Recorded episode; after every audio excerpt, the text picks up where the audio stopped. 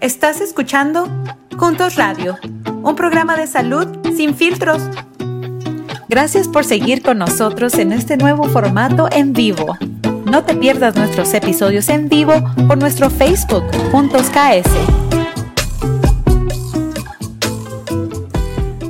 ¿Qué tal amigos que nos escuchan desde, eh, desde en todos lados? Estamos aquí en Kansas City. También tenemos a una invitada muy especial del día de hoy que la voy a introducir en unos minutos, pero por ahorita quiero darles la bienvenida a Kansas el Día, edición Juntos Radio. Eh, vamos a esperar que se conecten algunas de, de, las personas, mientras les quiero agradecer mucho, mucho a las personas que nos siguen sintonizando todas las semanas en el programa de Kansas al Día, Kansas al Día Edición Junto Radio. Mi nombre es Mariana Hildred y soy la coordinadora de comunicaciones en Juntos de la del Centro Médico de la Universidad de Kansas. Eh, de nueva cuenta, muchas gracias por permitirnos desde sus celulares, desde su computadora, entrar a sus hogares y traerles la información en español acerca de eh, temas de salud que nos importan a usted y a nosotros en la comunidad latina. Antes eh, de presentar a nuestra super invitada, eh, vamos a revisar cómo andamos en los contagios y vacunas del COVID-19 muy rápidamente en el estado de Kansas. El número total de casos es de 6.597 y esto quiere decir que ha bajado un 2% desde la semana pasada. El total de admisiones hospitalarias por COVID es de 292 en el estado, o sea que es un 14% menos que la semana pasada cuando les dimos el, el update. En términos de niveles comunitarios, 17 de los condados en el estado de Kansas están bajos, o sea que no hay cambios, y 39 de los condados están más o menos y 49 están alto. Así que ahí vamos con las vacunaciones. Eh, por favor, sigan tomando sus precauciones, usen su mascarilla, eh, vayan a vacunarse si no lo han hecho, lleven a los más chiquitos, la vacuna ya está disponible. Y bueno, eh, ya que les dimos esta update rápidamente del COVID-19, les voy a presentar el tema y a nuestra invitada del día de hoy. Hoy vamos a estar hablando de un tema súper importante y sobre todo para la comunidad latina, ya que podría ser un poco tabú uh, de hablar de estos temas con nuestros hombres en la casa. Hoy vamos a hablar de la salud en los hombres, en específico del cáncer de próstata. Un tema muy importante y, la doctora, y quien nos va a hablar eh, de este tema es la doctora Claudia Pérez Tamayo, que nos acompaña el día de hoy. Muchas gracias, doctora, por estar con nosotros. Y para nada más introducirla súper rápido y que ella nos cuente más de su, de su trayectoria, la doctora Claudia completó su residencia en oncología radioterápica en el Colegio Médico de Wisconsin. Fue concedida becas prestigiosas en el Colegio Americano de Radiología y el Colegio Americano de Oncología. Em, también, eh, también recibió eh, muchas eh, becas prestigiosas por sus contribuciones y servicio en educación, investigación y actividades de servicio en la práctica de oncología radioterápica. La doctora Pérez Tamayo no es la única doctora en la familia, sus seis hermanos también son médicos. Doctora Claudia, bienvenida. ¿Cómo está? Gracias por acompañarnos. Gracias, muchísimas gracias. Y, que, y exactamente lo que dice es muy cierto el tema de ahora muy importante y en cierta forma para gente eh, a veces piensa que es un tema penoso. Eh, los hombres no están tan dispuestos a checarse y es muy común. Eh, básicamente los hombres después de los 70 años, 50%, no estamos hablando de pocos porcentajes, 50% va a tener cáncer de la próstata. Y a veces la cáncer, el cáncer de la próstata es pues, bastante benigna, y a veces es mucho, muy maligna. Y la verdad es que lo, el problema de la cáncer de la próstata es que puede, producir unos síntomas irreversibles, por ejemplo, inhabilidad de orinar, inhabilidad de ir al baño, fístulas que son conexiones abnormales y después de que eso pasa es muy difícil corregir. Y además es sumamente eh, curable, así es que ¿por qué dejar que uno tenga pérdidas de función cuando es curable. Y para poder eh, detectarla es solamente se necesita una prueba de sangre. Wow, súper. O sea que aparte, o sea, nos dio una súper introducción aquí la doctora Claudia. Vamos a hablar un poquito más de cada una de las cosas que nos mencionó. Y antes de empezar del tema, doctora, nos gustaría saber un poquito más acerca de usted, en dónde vive ahora, de dónde viene su familia y cómo es que usted decidió o nació su interés de estudiar oncología. Bueno, muchas gracias. Sí, yo he estado en Estados Unidos casi toda mi vida. Mis papás eran también radiooncólogos. Mi papá e, era muy famoso, un, un, un radiooncólogo muy famoso aquí en Estados Unidos. Mi mamá también era radiooncóloga. Y somos, yo soy la única de los seis hijos que es radiooncóloga, los demás son cirujanos. Yo estudié, como dijo, en la Universidad de Wisconsin. Tuve un fellowship, o sea, hice extra este, estudios en Holanda por un año en precisamente cáncer de la próstata. El trayectorio para un radiooncólogo es más largo que las residencias normales. Cuando uno termina escuela de medicina, hace un año de internado y después hace cinco años de residencia y después ya, ya, ya es radiooncólogo.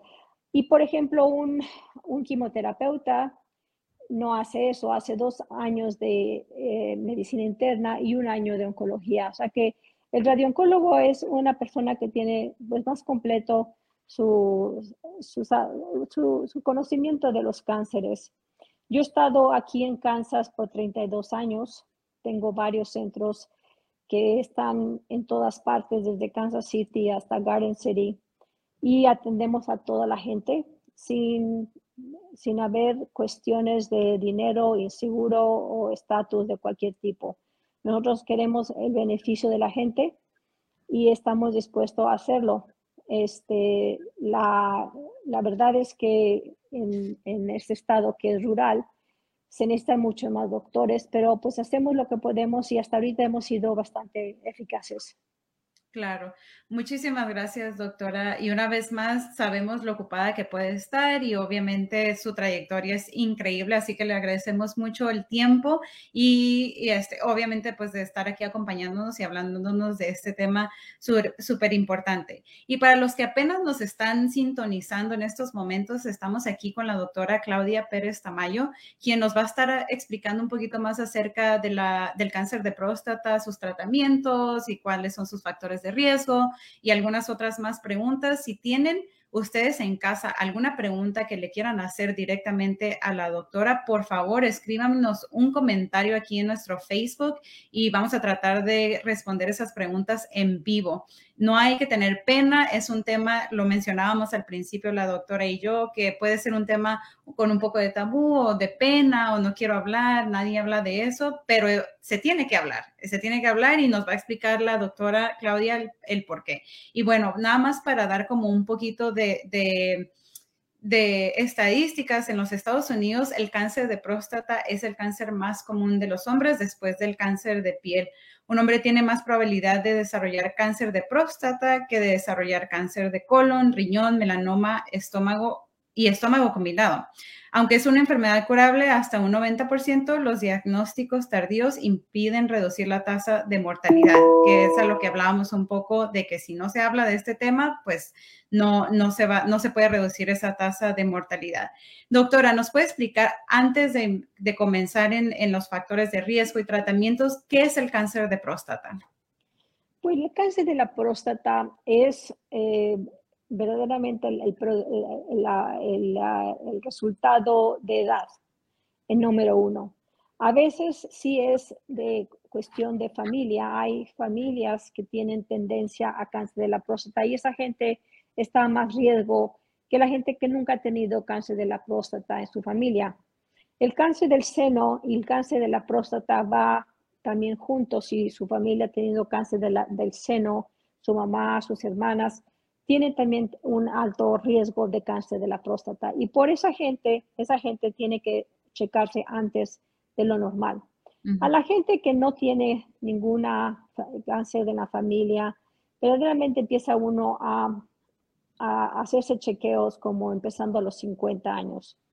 Cáncer de la próstata viene siendo que las células de la próstata empiezan a estar seniles, empiezan a reproducirse de una forma este, abnormal y empieza, no empieza en un lugar solamente, sino que empieza en múltiples lugares al mismo tiempo.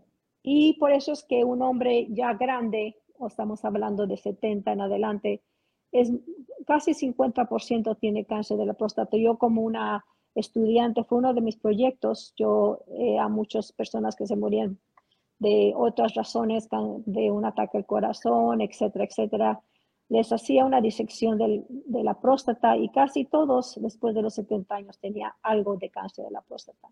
Entonces es muy común y por lo tanto, y como es sintomático en, otras palabras, no la gente no tiene síntomas, tiene uno que, que empezar a hacerse sus chequeos empezando a los 50 años, si es que este, no tiene familia con cáncer y más temprano si tiene uno familiares con cáncer de la próstata. las células que causan el cáncer de la próstata son unas células que producen unos, una especie de, enzimas que hacen que el, semen sea, eh, pueda engendrar un hijo. Sin la próstata no podría tener una persona, una criatura. Es tan mm. importante en parte de la fertilidad de un hombre. Y esas son las células que empiezan a estar mal. Por eso es que muchos hombres que todavía son jóvenes y quieren tener familia no se hacen cirugía porque quieren todavía poder tener la posibilidad de engendrar un hijo. Súper, muchas gracias por esa información. Entonces nos comentaba que uno de los factores de riesgo para un hombre ah, de tener cáncer de próstata es la genética, ¿no? Si tienen una familia, algún familiar que ya tuvo cáncer de próstata, lo más recomendable nos comenta es que ah, no se esperen hasta los 50 años para irse a hacer su chequeo, que lo hagan a, más temprana edad. ¿Cómo a qué edad, doctora? Si, Como a los 40 años. Okay. Pero muchas cosas que, muchas cosas que los mismos eh, doctores primarios no saben es que el PSA, o sea, el antígeno prostático, que es lo que se le saca de la sangre, es completamente proporcional a la edad.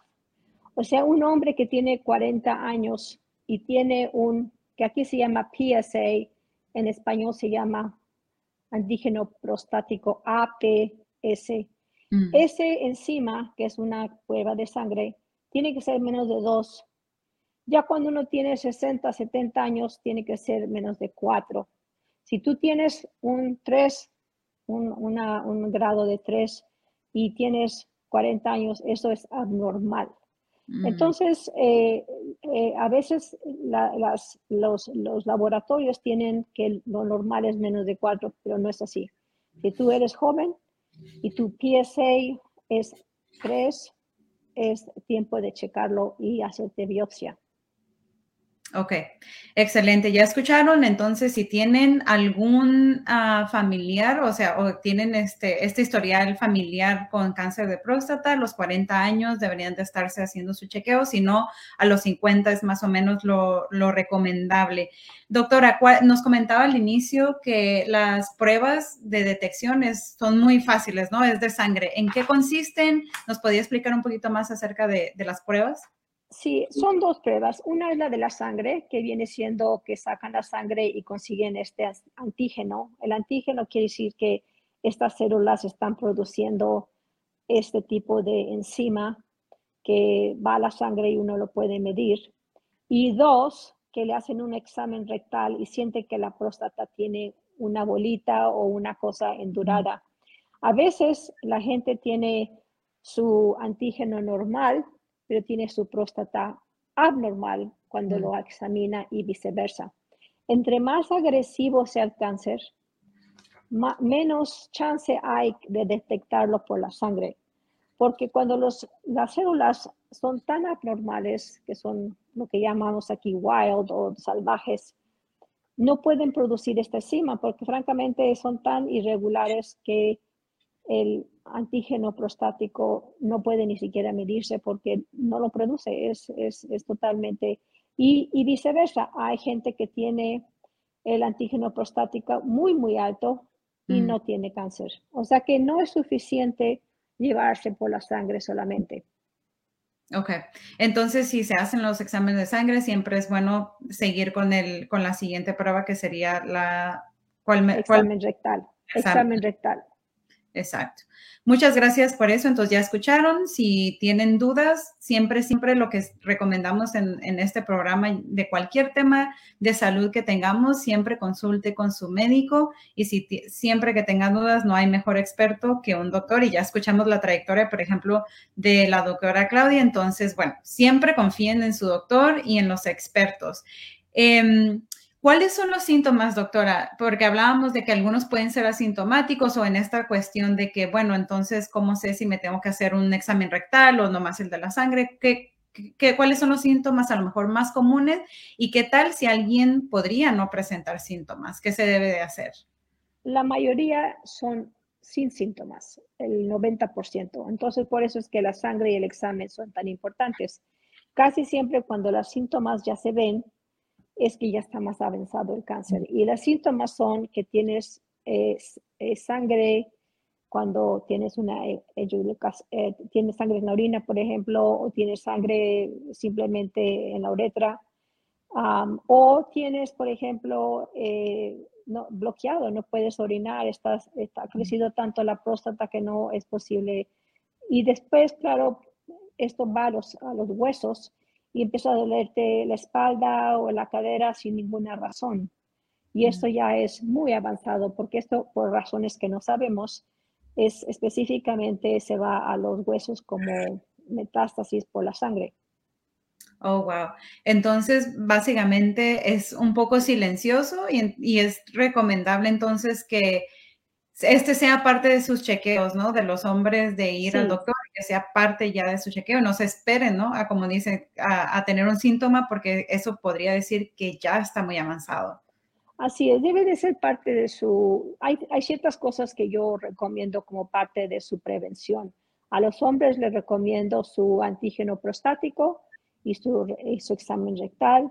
A las mujeres les, les recomiendo el Papa Nicolau, el examen pélvico y a los que fuman es, es seguro los cubre, es un, lo que llaman un low dose eh, CT scan o un TAC, que se dice en, español, eh, que se hace cada año eh, si es que fuman.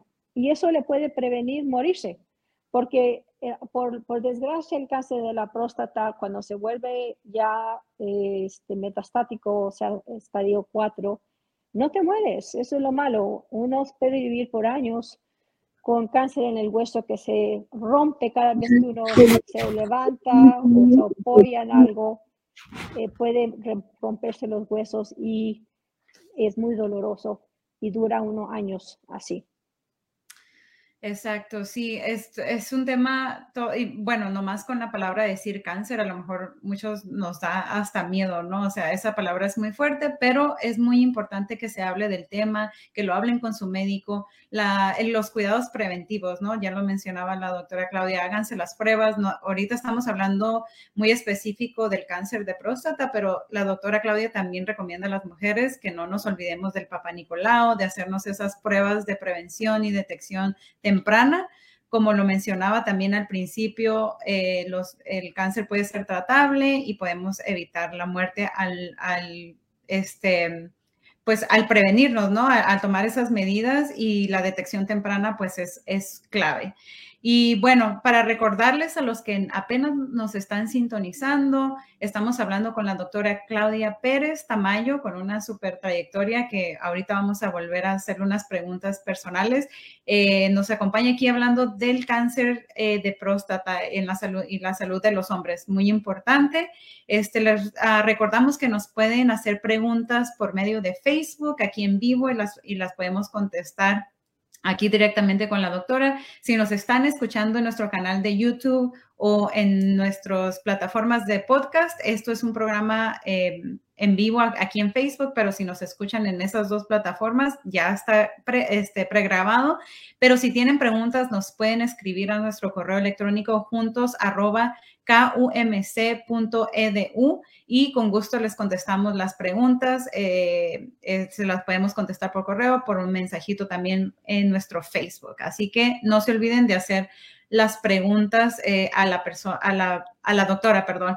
Y de hecho tenemos una pregunta de la audiencia. Vamos a ver aquí a Laura Canelos. Buenas tardes. Qué bueno que cubren este tema tan importante. Una pregunta. ¿Las calenturas, o sea, como hot flashes, pueden ser un síntoma de problemas de próstata?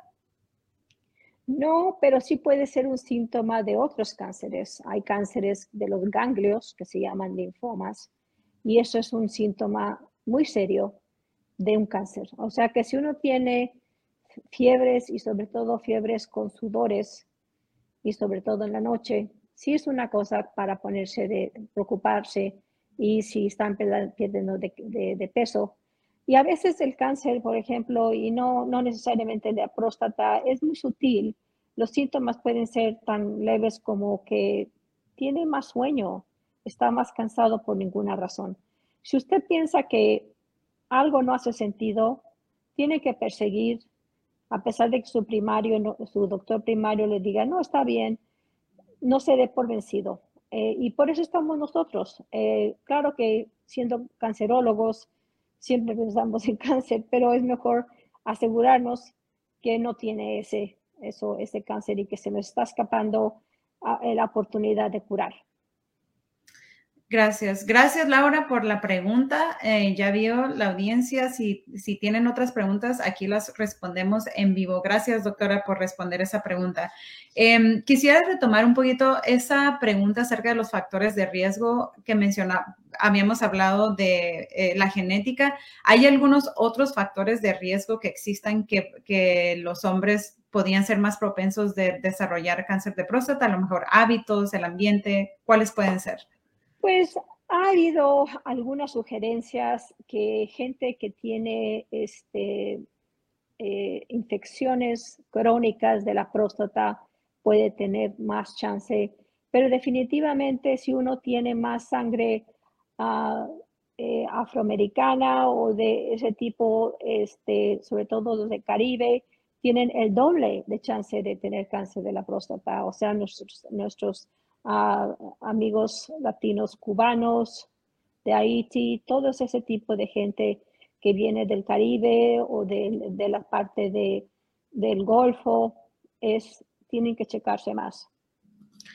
Muy bien, ya nos escucharon y tenemos a mucha gente que nos escucha de otros países que no son de Estados Unidos y bueno, también tenemos una, eh, no se nos olvide que tenemos una alta población de afrolatinos, entonces si usted entra en esa categoría y a lo mejor también tiene el factor de riesgo de la genética o de la edad, vaya y chequese con su médico. Es muy importante porque la doctora Claudia nos acaba de comentar que si es usted afrolatino, probablemente tiene hasta el doble, ¿verdad, doctora? De, de probabilidades de desarrollar cáncer de próstata. Que no le dé pena, vaya con el médico, hable de estos factores de riesgo y prevenga este, pues la, que la enfermedad se desarrolle, ¿no? Hasta el punto en que no, no se pueda hacer nada, de, eh, pues para, para, y prevenir la muerte, ¿no? Este, doctora, eh, cómo, se, ¿Cómo se trata el cáncer de próstata y cuál es el tratamiento más común? Bueno, cuando es temprano eh, y además cuando no es muy maligno, se, la, el cáncer de la próstata se le da un número del 2 al 10 de qué tan agresivo es.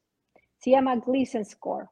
Gleason, el doctor Gleason del, del, eh, de, la, de, la, clínica Mayo hizo este score que básicamente dice qué tan, eh, cuáles son las chances que este cáncer se vaya a, por ejemplo, los huesos.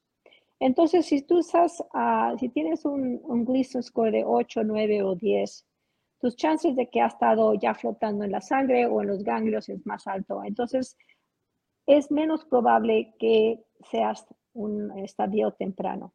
Mm. Pero si todos piensan después de lo que llaman aquí el workup o el, te, hacen un eh, MRI, una, resonancia magnética o, te hacen una, un bone scan y, y, todo está en orden, entonces tú puedes decidir si quieres cirugía o quieres radiooncología. Los dos tienen igual de eh, resultado este, en el sentido de sobrevivencia pero sí tienen eh, diferentes inconveniencias los dos. Uno es que cuando tienes cirugía puedes tener eh, incontinencia urinaria y para mucha gente eso es muy difícil. Segundo, puedes tener este, una proyecto, un, eh, un tiempo bastante largo de, de, este, de sanar. Eh, pero al mismo tiempo es una cirugía que ahora con robots es muy rápida. Antes se tenía uno que quedar en el hospital mucho tiempo y ahora casi son dos días y se va uno. Radiooncología toma de 40 a 45 tratamientos o casi 8 o 9 semanas diarias. Entonces la gente, sobre todo si vive de, distancias largas, no quieren venir, aunque es un tratamiento de dos minutos por nueve semanas, y prefiere tomar su chance con la cirugía.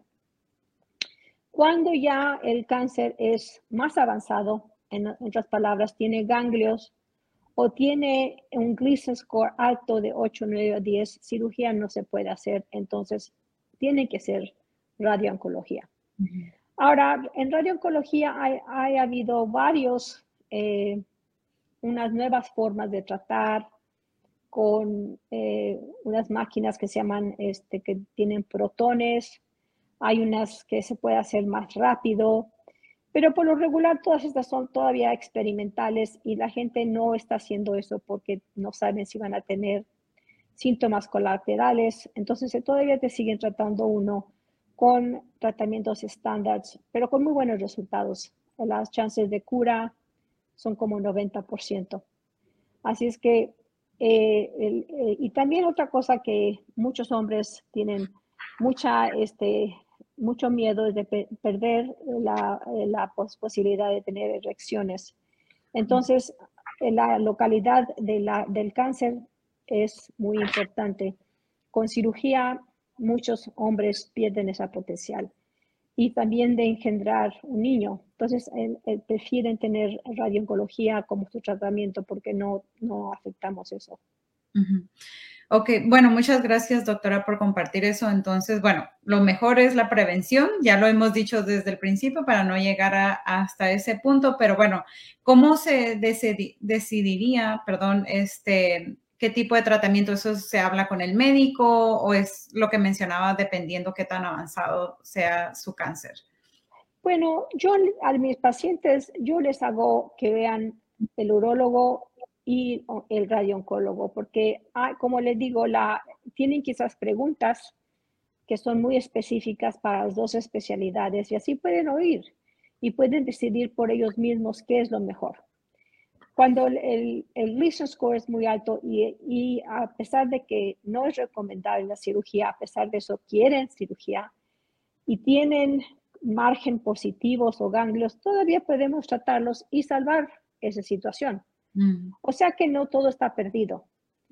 Pero hay gente que no quiere cirugía por ninguna manera y entonces, pues, radioterapia es muy buena eh, elección. Y muchos quieren radioterapia. Mi papá, que tuvo cáncer también, y él es, era un, radio, un radiooncólogo, prefirió radiooncología. Y él, y su cáncer era muy avanzado, pero él vivió y lo curamos y vivió 20 años, se murió de un ataque del corazón a los 90 años. O sea que es muy, muy bueno, muy eficaz el tratamiento, pero los dos son eh, al gusto de la persona. Ok, súper. Entonces, bueno, ahí está. Hay dos opciones. Hay probabilidad de, vivir una vida, pues, lo más normal, ¿no? Como, nos compartía la doctora hasta de su, de su padre. Este, que, a lo mejor ahorita que, estamos tocando ese tema, ¿cuáles podrían ser los cambios en la vida de un paciente con cáncer de próstata y que, se, y que decidió hacer los tratamientos, etcétera? ¿Puede vivir una, vida normal o qué, cambios deberían de esperarse los pacientes? Por lo regular, es normal la vida. Si la persona queda incontinente, si después de la cirugía, y eso ha pasado, un piloto paciente que tuvo la cirugía y quedó incontinente. Y era un piloto que iba a Europa, entonces para él era muy incómodo e ir tanto tiempo manejando un avión. No podía verdaderamente estar cambiándose el, el, pañal, básicamente. con tantas horas. Entonces, él se hizo un esfínter artificial en la universidad y quedó muy bien. Entonces, sí pueden, pueden haber arreglos que se necesitan, eh, pero por lo regular no hay ninguna secuela ni de radioterapia ni de, ni de cirugía que, que no permita a la persona seguir con, trabajando igual que siempre, atendiendo a su familia, ellos no están radioactivos, ellos no tienen problemas. La verdad es que eh, por eso es que no deben esperar porque sus chances de ser curados es muy grande. Exactamente. Y yo creo que eso es un mensaje muy importante que desde el principio del programa del día de hoy estuvimos mencionando. La prevención es lo mejor. Si usted tiene dudas, si, si ya escuchó algún par de factores de riesgos mencionados el día de hoy, que usted o su papá, hermano o algún, alguien de su familia, amigo, novio, esposo, este, pudiera tener alguno de estos factores de riesgo, hable con él o si nos está escuchando, vaya con su médico, hable de las posibilidades de pruebas de detección de sangre, eh, la prueba de, de colorectal también. Hable con ellos, no es un tema difícil de hablar, a lo mejor suena muy fuerte, pero es mejor la prevención antes de que sea muy tarde. Nos comentaba la doctora que la mayoría son curables o tienen un tratamiento y pueden vivir una vida lo más normal que se pueda, pero lo más importante es la prevención. Hable con su médico. Ah, doctora, ¿hay algún mensaje final que le quisiera compartir a nuestra audiencia, eh, además de la prevención? ¿Y qué recursos o apoyos podemos encontrar aquí en el estado de Kansas para aquellos que buscan eh, ayuda eh, en tratamientos de cáncer o de cáncer de próstata? Pues mira, lo que yo sí les recomiendo a toda la gente es que no hay nada como entender lo que uno está, lo que le están diciendo. Y así no se traten en los centros que tenemos en, Kansas. Si usted le diagnostican cáncer, que le hablen en su idioma para que entiendan los detalles específicos de todo, no solamente de, de las medicinas o cirugías, sino también específicamente qué, de qué se trata el cáncer, y todo lo que dice la patología. Yo, por ejemplo, a mis pacientes les enseño sus radiografías, les, les, enseño la patología y les explico qué quiere decir cada palabra. No hay nada como eh, saber cómo, cómo la van a tratar y en qué se mete uno. Si, si uno simplemente eh, lleva un traductor y específicamente si es uno de sus hijos chicos, eso no sirve. Nos ha pasado muchas veces, yo estoy oyendo cómo está traduciendo la gente y no les está diciendo lo que yo les dije. Entonces, no hay nada como su propio idioma y que sepan exactamente qué es lo que quieren y cómo quieren manejarlo, porque uno tiene una oportunidad. Mi decisión, cómo los voy a tratar, va a tener mucho efecto en cómo van a ustedes a sobrevivir y les va a ir. O sea que es de veras para pensarse. Claro, y bueno, y eso es algo que yo creo que es una conversación que siempre tenemos, ¿no? Nosotros aquí Juntos tratamos de proveer esta información en español y hablar de estos temas que son muy importantes que a veces uno dice, bueno, es que no entiendo, no sé a quién preguntarle. Aquí estamos nosotros háganos la pregunta, podemos contactarla con la doctora y la clínica, que ahorita mi compañera acá detrás de Bambalina, vamos a poner la página web eh, de la clínica, de las clínicas donde, donde la doctora está, para que busquen ayuda. Eh, doctora, en, estas clínicas eh, cuentan con personal que hablan en español, obviamente usted habla español. En todas. Excelente. Todas son bilingües, sí. Más aparte, yo tengo una conexión con el consulado que hace poco, no sé a dónde, desde COVID no sé qué está pasando. Algunas veces ellos están dispuestos a ayudar a la gente también. O sea que a veces la gente tiene eh, problemas de ciertos tipos y el consulado está dispuesto a ayudar. Así es que podemos considerar eso también. Súper, y sí, el consulado es un súper buen recurso. También nos pueden encontrar a nosotros en la página web en, en www.juntosks.org. Ahí nos pueden encontrar si tienen ustedes preguntas de cómo accesar a las eh, diferentes clínicas. Aquí ya están en pantalla eh, en la página de internet donde pueden ver dónde están las locaciones y si nos las puede comentar, doctora, dónde podemos encontrar estas clínicas aquí en el estado. Pues mire, tenemos eh, Missouri, tenemos Bolivar, Missouri, que queda a 15 minutos norte de Springfield. Tenemos el Prime Group en Kansas City, que incluye el, el Hospital Providence, St. Joseph, St. Mary's y, Saint, uh, y uh, Providence, St. Joseph's, Mary's y ¿cómo se llama el otro? Bueno. Y por ahí eh, nos escapa, pero aquí lo de seguro pueden encontrarlo en la página, ¿correcto? Sí, Prime, se llama el Prime Group. Este, después tenemos a Emporia, eh, que queda un poquito lejitos de, bastante cerca de Kansas City. Después tenemos a Newton, que queda como a 20 minutos de Wichita. Tenemos a Great Bend y el lugar que donde hay gente que habla más español es Garden City. Excelente. Bueno, ahí está. Si tienen preguntas y nos escuchan, yo sé que nos escuchan desde Liberal, Garden City, en Dodge City, Wichita por favor, si tienen preguntas, hablen este, con, los especialistas, primero con su doctor, pero si tienen dudas, pueden entrar a la página de internet que estaba apareciendo en la pantalla. Y para los que no, no nos... Uh, para los que no, no, no, nos están viendo, perdón, ahí me trabé un poquito, para los que nos están nada más escuchando en nuestras plataformas de podcast, pueden visitar la página ccc o cccancer.com y para encontrar las locaciones le pueden poner diagonal locations y ahí va van a salir dónde pueden encontrar estas clínicas. También la información de la doctora está ahí si tienen este para que conozcan más de su trabajo. Ya nos contó un poquito de su larga trayectoria y pues bueno, lo más interesante y a lo mejor una pregunta muy personal, doctora, ¿cómo, cómo ha sido la crecer con familia de doctores y además seis hermanos que también son doctores?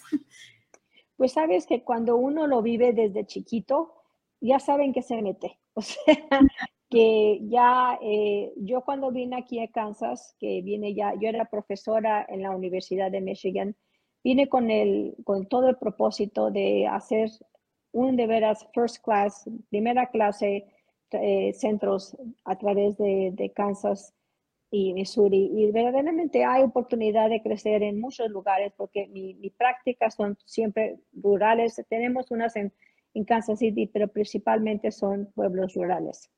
Y si tratamos a todos los de Western Kansas, viene de Oklahoma hasta Nebraska, y eso es donde hay más gente necesitada porque son granjeros, gente que habla español, hay mucha gente que trabaja con este, los, estos rastros que son gente que habla mucho, bueno, todos, este, muchos mexicanos. Claro, y bueno, excelente. Y bueno, ya escucharon que en todos estos lugares pueden ah, haber personal que hablan español, entonces no duden por preguntar eh, eh, por alguien que hable español o algún intérprete, aunque sea, no pongan a sus hijos, es una carga muy, muy fuerte y como lo mencionaba la doctora, hay alguna información que se puede perder ahí. Yo sé que los niños son, nuestros niños son súper inteligentes, pero este, es mejor, hay recursos en los hospitales, en clínicas que podemos usar. Si tienen dudas o preguntas, también nos pueden contactar a nosotros en Juntos y nosotros con todo gusto este, podemos eh, ayudarlos. Eh, tenemos una última pregunta, doctora, de la audiencia. Eh, Peggy nos pregunta, en jóvenes, supongo que menores de 40, este, ¿se pueden ah, presentar problemas de próstata? Bueno, yo el, la persona más joven que he tenido cáncer de la próstata de este estilo fue 39, pero si hay cáncer de la próstata pediátrica, estamos hablando de dos años, tres años, pero es diferente, son sarcomas, o sea, no es lo que estoy hablando en lo más mínimo. Y, este, y no se tratan igual, pero sí hay gente con cáncer de la próstata que es genético y sí pueden ser bastante jóvenes los hombres. Ok, entonces ya, este, una vez más, yo creo que no está de más repetirlo. Si usted, si usted nos está escuchando o tiene un familiar que en su familia hay factor de riesgo genético, o sea que hay familiares que han tenido este cáncer de próstata o algún tipo de otro cáncer, por favor, ya hable con ellos, que vayan al médico y empiecen eh, a hablar de este tema con su médico de cabecera o busquen a un médico especialista. También Peggy nos comenta, muchas felicidades doctora por sus comentarios, muy interesantes. Y, la, y Laura también felicita a la doctora Pérez Tamayo por compartir su conocimiento y por todos los consejos. Además, por esos tips para pacientes que no hablan inglés. Muchas gracias, Laura Peggy. Y pues muchísimas gracias, doctora, por tenernos. Nos pasamos un poquito de tiempo, pero es que este tema está súper buenísimo y ojalá la podamos tener de nueva cuenta aquí con nosotros en Juntos Radio otra vez más con otros temas muy importantes. Gracias a todos los que nos sintonizan eh, día a día aquí en Kansas al Día Edición Juntos Radio. No se olviden de darle like a nuestra página de Facebook como Juntos Center for Advanced Latino Health. También pueden visitarnos en nuestra página web como www.juntosks.org o escribirnos a nuestro correo electrónico juntos arroba um, kumc.edu. Y también estamos en, todas las plataformas de podcast como Juntos Radio y en nuestro canal de YouTube como Juntos uh, Radio, no, Juntos KS, perdón, porque también posteamos otros videos muy interesantes ah, con temas de salud desde Alzheimer, eh, seguros médicos, Juntos Radio, etcétera. Muchísimas gracias, doctora uh, Claudia. Cuenta, este, yo soy Mariana Hildred y pues nos vemos hasta la próxima. Adiós. Hasta luego. Puedes encontrarnos en nuestras redes sociales como Juntos KS. Suscríbete a nuestro canal de YouTube para ver todos nuestros video podcast. Encuéntranos en todas las plataformas de podcast como Juntos Radio.